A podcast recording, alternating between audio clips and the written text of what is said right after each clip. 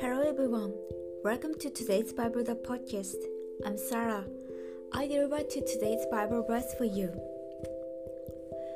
Teaching them to observe all things that I have commanded you. And I'm with you always, even to the end of the age. God, who is always with us, is the same yesterday, today, and forever. And He gives us peace every day. This is a promise of God. Since God is true, He never breaks His promise. We can spend our time with peace in the protection of God forever and ever. Thank you for listening. Hope you have a wonderful day.